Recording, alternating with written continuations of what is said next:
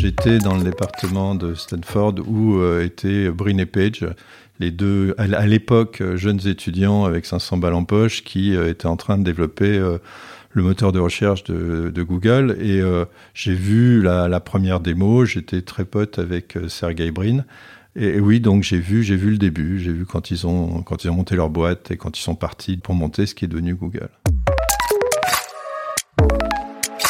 Il est chercheur en informatique à l'INRIA et à Normalsup. Il est membre du collège de l'ARCEP, l'organisme de régulation des télécoms. Serge Abitboul est un spécialiste de l'informatique moderne. Et c'est un vieux de la vieille. Il a vu naître Google à Stanford aux États-Unis. Il est allé enquêter récemment chez Facebook. Son dernier livre, coécrit avec Jean Caton, s'intitule Nous sommes les réseaux sociaux. Ça parle d'algorithmes, de modération, de régulation, d'interopérabilité et surtout des dérives des réseaux sociaux. Je suis allé le rencontrer pour Monde Numérique à l'École normale supérieure à Paris.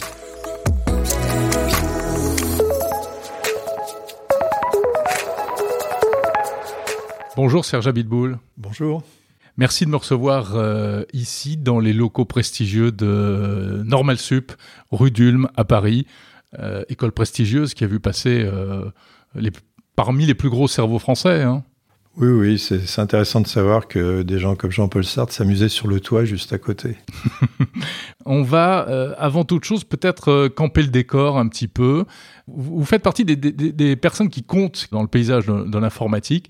Quelle était votre activité principale jusqu'à ce que maintenant vous vous occupiez euh, surtout de, régulation à travers l'ARCEP j'ai travaillé sur pas mal de choses. J'ai travaillé beaucoup au début sur les bases de données, donc ces, ces systèmes qui vous permettent de gérer, de gérer des, des grandes quantités de données.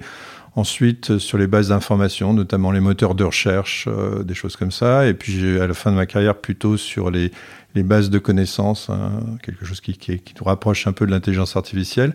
Et, si on doit voir un peu un cheminement, disons que j'ai commencé ma recherche plutôt sur des sujets très théoriques, et puis je l'ai fini sur des trucs beaucoup plus appliqués. Mais en fait, j'ai toujours été intéressé un peu par les deux, par les aspects à la fois théoriques, appliqués, les liens entre tout ça. Vous avez travaillé en France également aux États-Unis et vous étiez aux États-Unis dans la Silicon Valley à une période incroyable puisque vous avez vu naître euh, les, grands outils qui nous entourent aujourd'hui, les plateformes et notamment Google. Oui, oui, oui, c'est euh, un peu, je, vous raconte ma guerre.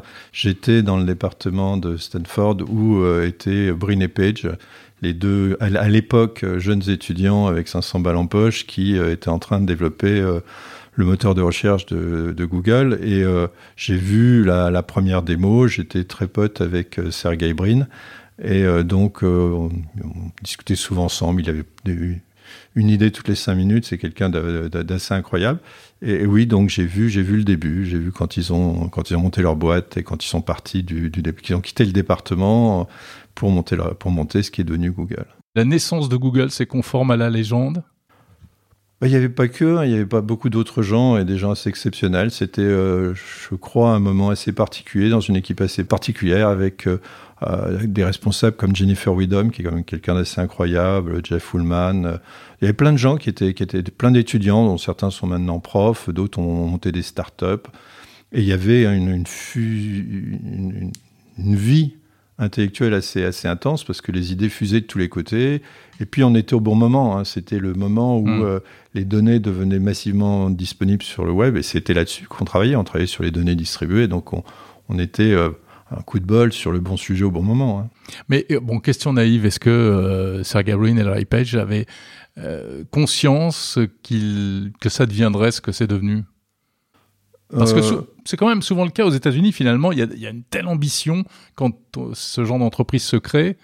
Alors oui, il y avait, enfin si vous voulez, quand on regardait ce qu'ils avaient fait, c'était clair. C'est-à-dire qu'il y avait un truc qui bloquait tout le monde, et puis que maintenant, avec leur, leur, logiciel, résolvait. Et, moi, quand ils m'ont fait leur démonstration la première fois, j'ai tout de suite acheté. C'était, ça marchait bien.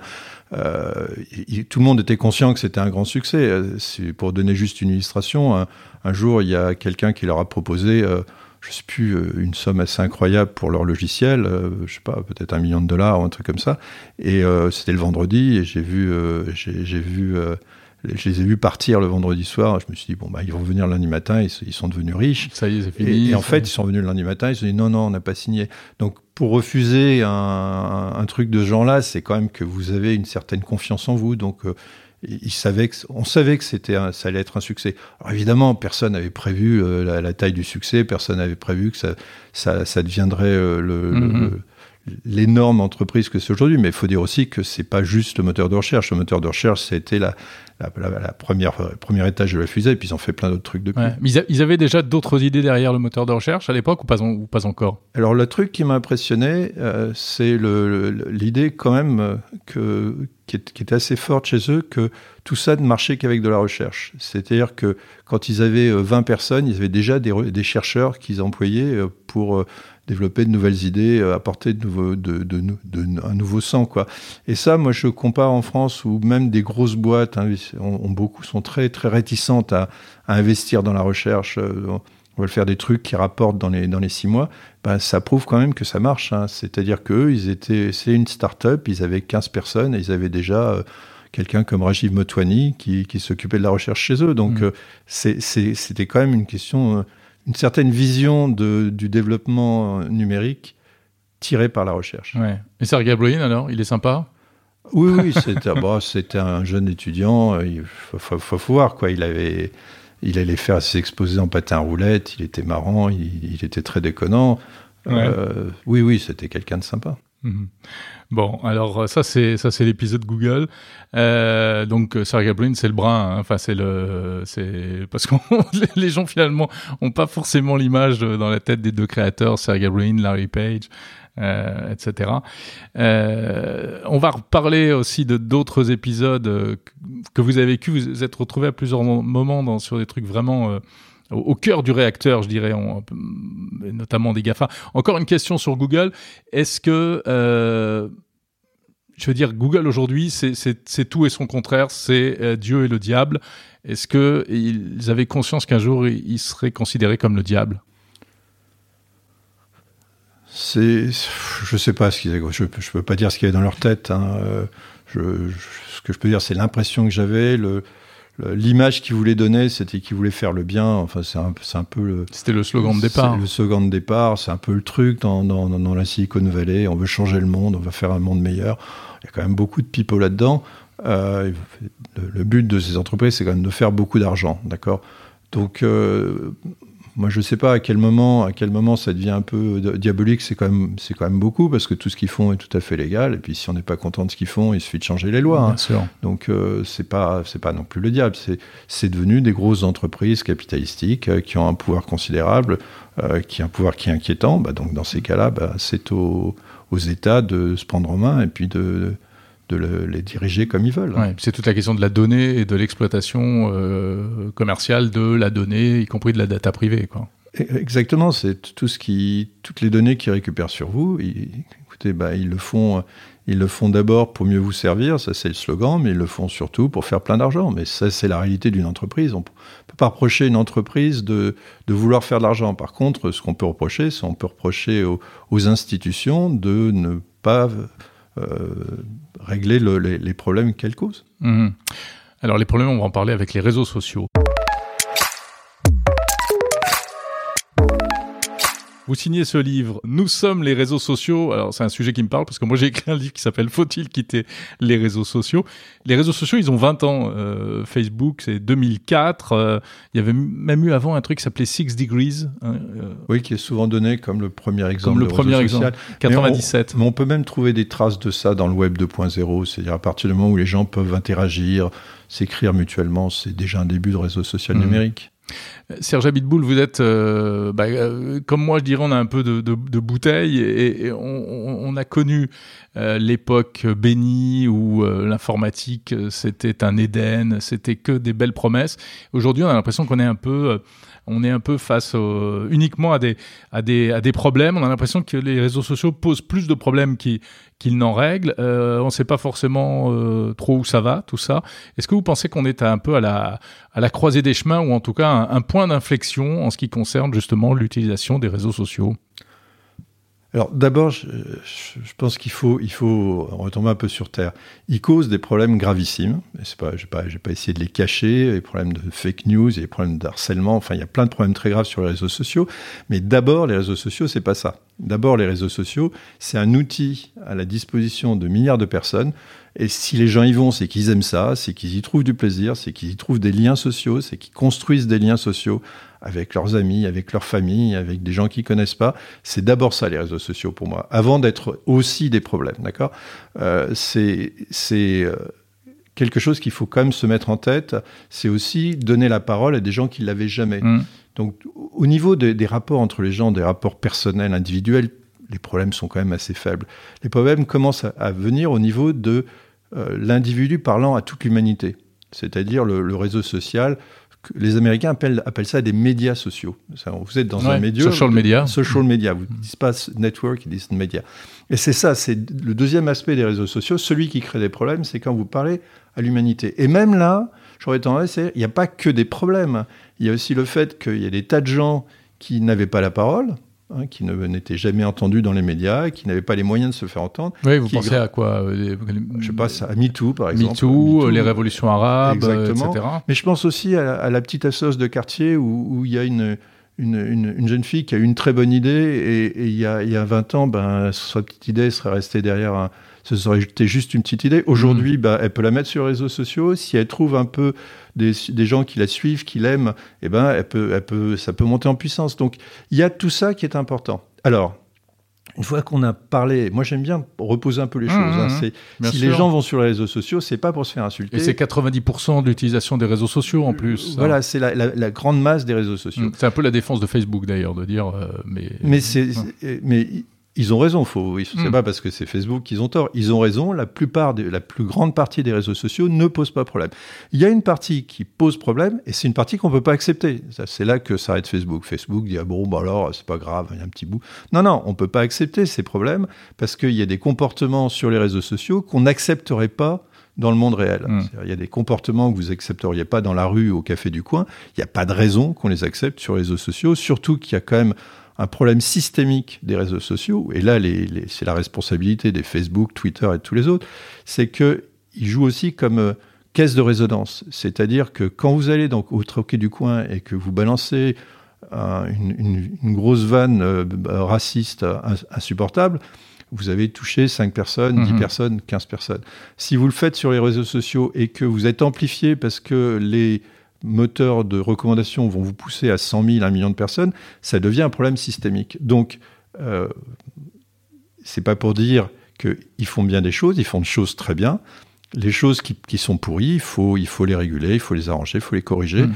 Et, et là, il y a, y a moyen de faire. Et notre livre, c'est un petit peu ça. hein. Ceci, c'est un peu le, le- le sujet, le titre, c'est Nous sommes les réseaux sociaux. C'est le point Pourquoi de- ce titre? Voilà, on a choisi ce titre, Nous sommes les réseaux sociaux, pour insister sur le fait que, premièrement, c'est notre responsabilité. Les, trucs pourris qu'il y a sur Internet, ce sont des humains qui les ont écrits. Hein, c'est pas des machines, c'est les humains qui les ont écrits. C'est pas des extraterrestres qui ont construit les réseaux sociaux, c'est des humains. C'est pas des extraterrestres qui poussent les, les fake news, c'est des humains. Donc c'est nous, d'une certaine façon, ils nous représentent, ils sont à notre image. Alors évidemment, euh, notre image n'est pas toujours parfaite, donc il faut essayer de voir comment on peut s'arranger hein, d'une certaine façon. hein. Et nous sommes les réseaux sociaux, ça insiste aussi sur un autre aspect qui est c'est notre responsabilité collective, individuelle, euh, la responsabilité de nos dirigeants, c'est la responsabilité des chercheurs de développer de bonnes idées pour les arranger, c'est une responsabilité collective de faire mieux les choses. Et, nous, on croit vraiment qu'on peut faire mieux les choses. On, nous a traités d'optimistes. Moi, j'assume, je suis optimiste. Je pense que euh, c'est pas la peine de débrancher. Si c'était vraiment pourri, il suffirait de débrancher. Non, je pense que ça a beaucoup d'avantages, qu'il faut les encourager, mais qu'il faut corriger les choses qui sont Mm. vraiment inacceptables. Alors, comment on fait pour corriger? Euh, Parce que, euh, Serge Abitboul, vous avez fait partie de la mission qui est allée euh, chez Facebook, notamment, euh, mettre le, le nez sous le capot pour voir comment ça se passe. Euh, tout à fait. Donc ça, c'est euh, la suite d'une rencontre entre euh, Mark Zuckerberg, le PDG de, de Facebook, et euh, Emmanuel Macron. Et euh, Emmanuel Macron, j'imagine, a dit ouais Marc, ça va pas du tout. Tes réseaux sociaux, ils, ils foutent la merde. Enfin, il parle pas comme ça, Emmanuel Macron, bien sûr. Mais En je- anglais, il peut se le permettre. C'est inacceptable. J'ai donné une traduction approximative. c'est inacceptable. Et, et là-dessus, on peut imaginer.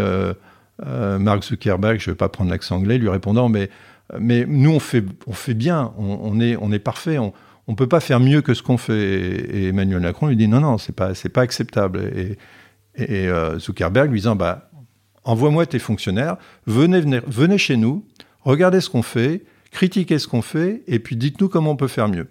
Donc, euh, Donc vous y êtes allé On y est allé, on était une, une, dizaine de fonctionnaires, une douzaine de fonctionnaires français. Euh, on est allé, on a eu, ils nous ont ouvert les portes, ils ont, ils ont joué le jeu, ils nous ont.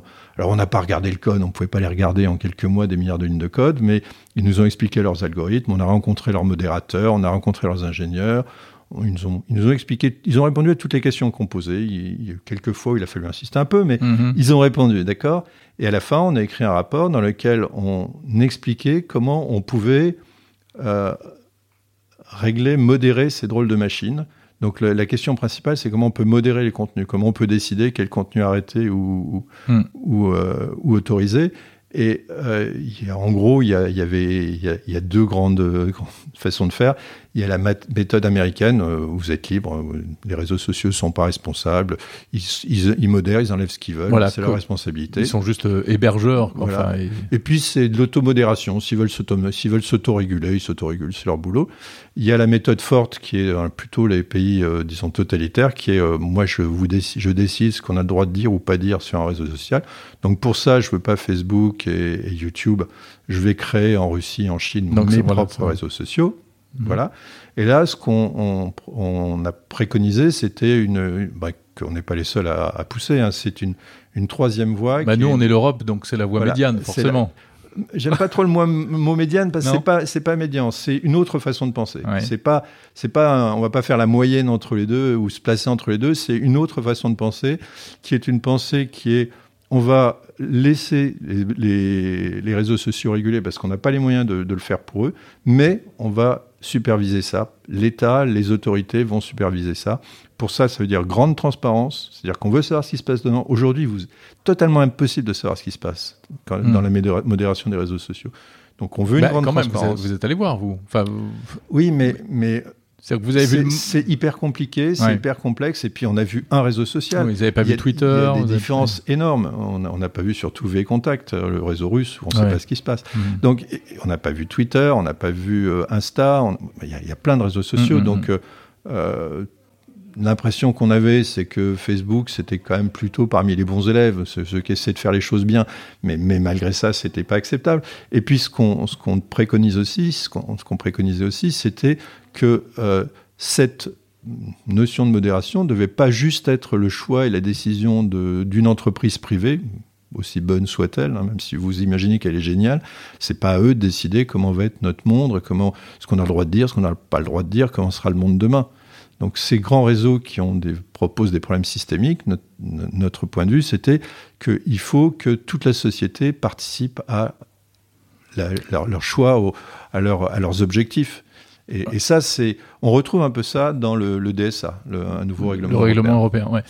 Quand euh, Facebook, mais également Twitter et d'autres réseaux euh, ont décidé en janvier 2021 de déplatformiser euh, Donald Trump, vous pensez qu'ils ont, ils sont allés trop loin, ils ont outrepassé leur rôle alors? C'est, une question, c'est, évidemment une question fondamentale, c'est-à-dire que euh, évidemment, comme tout le monde, j'étais content que, Twitter coupe le sifflet de Donald Trump. Ça, ça fait, ça m'a fait plaisir. Il est, Donald Trump était tout le monde. beaucoup de gens s'accordent à dire qu'il est devenu dangereux pour la démocratie américaine. Donc, il fallait le, faire taire. D'un autre côté, euh, donc ça, c'est à la défense de mm. Twitter. Mais d'un autre côté, quelle est la légitimité d'un PDG de, c'est un, peu lui qui a décidé seul, enfin en tout cas son, son conseil d'administration. Jack Dorsey pour Twitter. Dorsey pour Twitter. Quelle est la, la, responsabilité, quelle est la légitimité de Jack Dorsey, qui, est probablement, probablement quelqu'un de très bien, euh, quelle est sa, euh, d'ailleurs qui est quelqu'un de très sympa, mm. je l'ai rencontré, c'est quelqu'un de bien.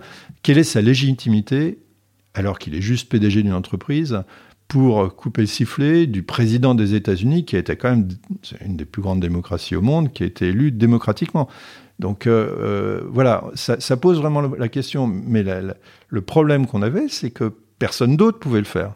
Donc c'était euh, Jack Dorsey a, pris cette responsabilité. Moi, je n'aurais pas pu dormir de la semaine pour faire un truc comme ça, mais il a pris cette responsabilité parce qu'il n'y avait pas d'alternative. Mhm. Et donc, je pense que c'est pas normal. C'est-à-dire qu'on doit, on doit mettre en place des, des, structures. Il y avait, urgence, quoi. Il y avait, il y avait urgence. eu l'assaut du Capitole. Mais, ça risque de se reproduire et, et, et il ne faut pas mettre et donner tout ce pouvoir et toute cette responsabilité aux, patrons de grandes entreprises. C'est pas mhm. c'est pas à eux d'avoir cette responsabilité. Mais alors l'espèce de cours euh, euh, pas, pas, pas cours suprême. de cours suprême de Facebook, là, je sais plus comment ça s'appelle, euh, Oversight Board. Qu'est-ce que vous en pensez? Bah, c'est euh, la Cour suprême de Facebook. Au départ, c'est le nom qu'ils avaient choisi, euh, Supreme Court. Hmm. Maintenant, c'est devenu, devant la levée de bouclier, c'est devenu Oversight Court ou quelque chose comme ça. Euh, c'est véritablement, c'est un peu une, un, phénomène qui montre que ces réseaux sociaux, par moment, se sentent un petit peu comme des États. Hein, si vous prenez la, triptyque d'un État, c'est quoi la triptyque d'un État? Bah, C'est un territoire, ils ont le cyberespace, c'est une population. Ils ont des milliards d'utilisateurs. Il, il, y en a beaucoup ont de pays qui ont des milliards de personnes. Et ils ont une autorité. Ils ont l'autorité de vous interdire un, tweet ou un texte, ou ils ont une autorité de vous virer s'ils le veulent. Donc, la tentation pour eux de devenir, de se prendre au minimum pour des États est quand même très forte. Mmh. Euh, ils sont supranationaux, oui, mais sauf que c'est pas des États. Sauf qu'ils n'ont pas été élus démocratiquement. Euh, en France, on élit notre président. D'accord? Si on n'est pas content aux prochaines élections, on peut le virer. Donc on, a un parlement. Enfin, il y a des formes, il y a une forme de démocratie. On peut, on peut manifester si on n'est pas content. Euh, sur Facebook, à ma connaissance, vous ne pouvez pas virer le PDG de Facebook si vous n'êtes pas content. et vous ne pouvez pas difficilement manifester. Donc euh, je pense qu'il faut bien comprendre que ce ne sont pas des États, que les États, les lois des États priment sur leurs lois à, eux. C'est ce que le DSA est en train de monter. Hein. Le DSA, c'est une loi l'Union de, l'Union européenne, qui s'applique à tous les réseaux sociaux. Et je pense qu'à un moment donné, c'est le rôle des États de, siffler la. De réguler. Voilà, de, réguler, de, siffler la fin de la partie. Bon, les, petits gars, on s'est bien marré, c'était le début, c'était le western, vous avez fait ce que vous voulez, maintenant c'est fini, quoi.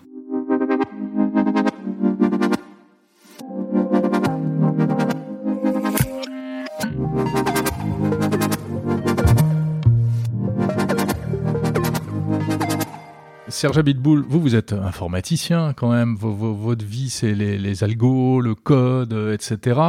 Euh, le problème des réseaux sociaux, vous l'avez dit, c'est euh, ce fameux algorithme de, recommandation qui, a plusieurs effets, qui d'une part va nous isoler dans des bulles où chacun croit que finalement ce qu'il pense eh bien, est partagé par le plus grand nombre, ce qui est, ce qui est faux.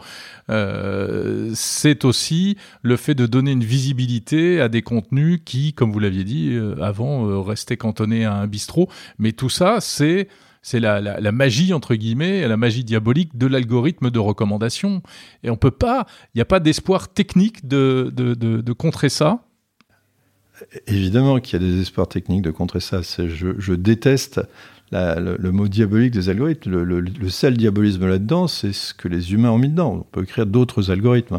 Donc euh, il y, a plein de moyens techniques algorithmique de faire autre chose. Hmm. Donc, euh, je, vais vous, je, vais pas, je finirai par les recommandations, mais commençons par la modération. Pour la modération, on peut mettre des algorithmes de modération. Et de plus en plus, d'ailleurs, les algorithmes de modération sont utilisés dans les réseaux sociaux. Ils sont d'ailleurs moins mauvais que les, les humains. Et ils peuvent s'améliorer.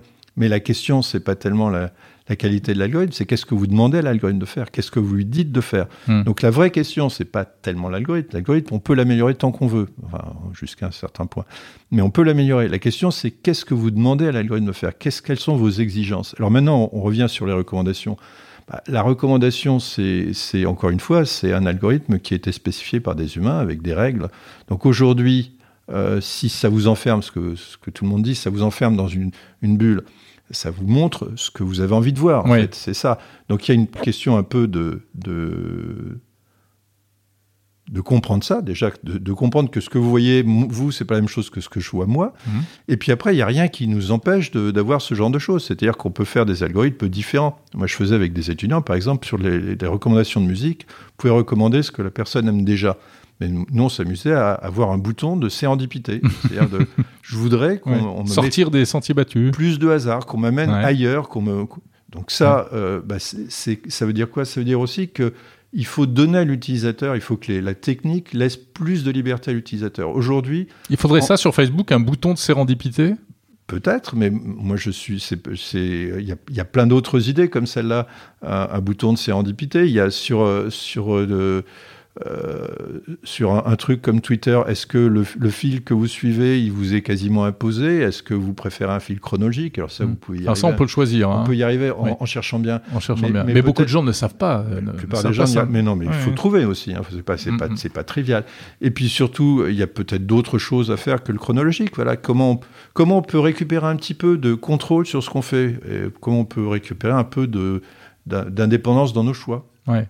Euh, oui, parce que c'est quand même l'algorithme qui va euh, aussi pour des raisons économiques euh, donner toujours plus que de ce qu'on veut. Si j'aime, si je suis passionné par le fait que je pense que la Terre est plate, je vais avoir toujours plus de contenu lié à ça et euh, bah, je vais passer plus de temps sur la plateforme. Et, bah, si, vous voulez, le, le, le, truc, enfin, ce qu'il faut bien voir dans, dans, dans, ces systèmes de recommandation, c'est que le client, c'est pas vous, le client, c'est la boîte qui paye la pub. Ce sont les entreprises qui payent la pub. C'est un, un, système biface. Vous, vous êtes pas le premier client. Le premier client, c'est celui qui paye, c'est celui qui choisit les pubs. Donc, les annonceurs. les annonceurs. Donc vous, vous êtes intéressant que parce qu'on peut vendre votre attention. Donc il faut qu'on vous garde le plus longtemps possible. Et on a, ils se sont aperçus que la façon de vous garder le plus longtemps possible, les êtres humains sont comme ça, c'est de vous montrer ce que vous, vous aimez bien voir. Après tout, pourquoi pas? Mais il faudrait pouvoir changer ça, il faudrait pouvoir mieux contrôler ça, il faudrait pouvoir dire autrement. Et puis il faudrait aussi comprendre que ce que vous voyez, euh, c'est-à-dire que si vous voyez plein de trucs platistes, il faut apprendre aux gens que c'est pas parce que la Terre est plate, mais c'est parce que le système croit que vous êtes platiste. Mhm. Oui. Bah, après, ce système-là, c'est aussi le système de la télé depuis toujours, hein, euh, du temps de cerveau disponible euh, avec la publicité. bon, ça a toujours été comme ça. Et, et la on peut même remonter avant. Sur les journaux, quand, quand vous abonniez à, Libération ou à l'Humanité ou à Figaro, c'est parce que vous avez envie de rester dans votre zone de confort avec de lire des articles de gens qui pensent un peu comme vous. Euh, peut-être que la différence fondamentale, c'est que à l'époque, vous aviez conscience de mhm. ça. Vous aviez conscience que vous aviez pris un abonnement à l'Humanité et que donc les gens qui allaient vous parler, c'était des gens qui étaient proches de votre sensibilité politique. Aujourd'hui, vous allez sur les réseaux sociaux et la plupart des gens n'ont pas cette conscience-là. Ils ont l'impression qu'ils voient le monde. Non, ils voient pas le monde. Ils voient une image d'eux-mêmes dans le monde, ce qui est un peu différent. Hmm. Alors ça, c'est euh, l'algo de recommandation. Il y a euh, la modération, vous en parlez. Euh, bon, est-ce qu'un jour, les logiciels seront des systèmes, disons, programmés ou, par intelligence artificielle seront capables de, de modérer véritablement comme aujourd'hui euh, eh bien ce sont encore des humains qui sont obligés de le faire c'est-à-dire pour pour toutes ces choses alors euh, soit des, des, des, images choquantes euh, pédopornographiques du terrorisme etc il y a des choses même qui sont on va dire faciles à éliminer. Il y en a d'autres qui sont beaucoup plus délicates à apprécier. Aujourd'hui c'est des humains qui règlent ça. Est-ce qu'un jour on pourra confier tout ça à la machine? Alors déjà aujourd'hui, c'est de plus en plus des machines. Hein. C'est pas que des humains. Mhm. Euh, en particulier quand il y a eu le Covid, euh, au moment du Covid, c'était quasiment que des machines chez Facebook qui, parce que d'une certaine façon, les, humains, les modérateurs humains, ils, ne pouvaient pas venir à cause de, la pandémie et donc ils restaient chez eux. Et mhm. Facebook n'autorise pas que ces données-là sortent du, du, site. Donc c'était déjà massivement des, des, des, machines qui faisaient ça. Donc, ce qui se passe aujourd'hui le plus souvent, c'est que c'est une machine qui fait la modération, sous le contrôle d'un humain. C'est-à-dire que si elle décide de bloquer un, à ma connaissance, mais peut-être que ça se fait complètement automatiquement, mais à ma connaissance, il y a un humain qui, qui valide la décision de la machine. Mm-hmm. Euh, alors après, il y, a, y, a, y a, plusieurs questions. C'est quelle est la qualité? Alors, ce que c'est difficile de parler de qualité. Je, moi, j'ose pas dire que les algorithmes sont souvent déjà aujourd'hui meilleurs que les humains. J'aurais plutôt tendance à dire que sur certains domaines très précis, mon impression, c'est qu'ils sont déjà moins mauvais les modérateurs humains sont pas bons. C'est très difficile de, modérer du contenu parce que d'abord, euh, vous avez euh, vous avez tous vos préjugés, tous vos a priori, et puis euh, et puis aussi parce que c'est difficile de voir d'avoir un flot continu mmh. d'images qui vous arrivent. Et ils ont essayé d'instaurer des, règles internes. Alors il y a, y a des règles internes, c'est des bouquins qui sont des bouquins énormes. Et puis vous avez des modérateurs humains. Alors un modérateur humain, c'est quelqu'un qui a eu 15 jours, 3 semaines de formation, qui est bac plus 0. Euh, en gros, hein, je, je, caricature et qui fait un, métier, euh, et qui fait un, métier extrêmement, extrêmement dur, et qui, enfin, avec des problèmes psychologiques graves, etc. Parce que quand vous êtes exposé à toutes les poubelles du monde, c'est compliqué. Hmm. Mais ils ne sont même pas formés pour. Ils sont très, ils sont pas très compétents et donc leurs résultats sont pas très bons, d'accord? Euh, les, euh, ma compréhension, c'est pour les messages de haine et pour du textuel, les machines ont déjà dépassé ce niveau-là. Euh, après, les images, c'est plus compliqué, mhm. d'accord. Et de toute façon, on a une zone grise qui est immense. C'est-à-dire que quand on a visité par exemple Facebook, à un moment donné, ils nous ont montré un message et on était, il y avait parmi dans notre groupe, il y avait deux juristes. Ils ont commencé à, de très haut niveau. Ils ont commencé à discuter entre eux. Est-ce que ce texte est, est, juste euh, légal ou pas? Parce qu'il y a deux choses hein, dans, dans, la modération. Il y a les choses que le réseau ne veut pas, ça ne leur plaît pas, et les choses qu'on n'a pas le droit de publier. Hein. Oui, bah, typiquement chez Facebook, il n'y a pas de nudité, alors que c'est pas forcément interdit. Voilà, et puis après, il y a les trucs qui sont franchement interdits, comme le négationnisme en France, ou des choses comme ça. Qui n'est pas aux États-Unis. Ou, voilà, ou l'appel au meurtre, ou des choses comme ça. Et donc là, les deux, on avait ces, ces deux magistrats qui ont discuté pendant cinq minutes, et au bout de cinq minutes, je leur ai dit, écoutez, on va pas passer la journée à ça. Euh, c'est, on a le droit ou on a le droit, pas le droit de dire ça. Et ils m'ont répondu, ça, ça, se décide devant un tribunal. Donc, c'est-à-dire qu'il y a quand même une zone grise qui est assez considérable, mm. et c'est encore plus considérable sur euh, quand vous parlez de, de fake news. Je veux dire, c'est, moi, je, ça me fait un peu peur de, de, quand, quand, on demande aux réseaux sociaux de décider ce qui est une fake news ou, ou pas. Ça me ferait encore plus peur si on demandait ça au gouvernement, d'ailleurs. Mais c'est compliqué de décider que quelque chose est une fake news. C'est pas c'est pas trivial. Alors il y a des, bah, y a des choses qui sont évidentes. Voilà, il y a des hein. trucs évidents. La Terre est plate. La Terre est plate ou euh, le vaccin tue à tour de bras, mais il y en a d'autres c'est plus Oui, mais le, le, le, vaccin un, vaccin présente des risques. Absolument. voilà. Ah, oui, euh, un vaccin présente des risques. il, faut, il faut il faut quantifier. Donc, au final, vous, vous, vous, le disiez euh, avec ce livre, euh, nous, sommes les réseaux sociaux. Il y, a de l'optimisme encore, euh, mais l'optimisme qui passe par quoi? Par plus de régulation, plus de DSA, plus de lois c'est exactement la question. Donc, euh, on pense que c'est pas foutu. Donc, on pense qu'on peut faire quelque chose. Alors maintenant, ce qu'on pense aussi, c'est que la, solution n'est pas simple. Le problème est extrêmement compliqué parce que les sujets sont compliqués. La modération, c'est compliqué. Arriver à faire bouger ces entreprises qui ont des fois des, des capitalisations qui sont supérieures à la valeur de certains États. Enfin, on parle de choses quand même assez lourdes.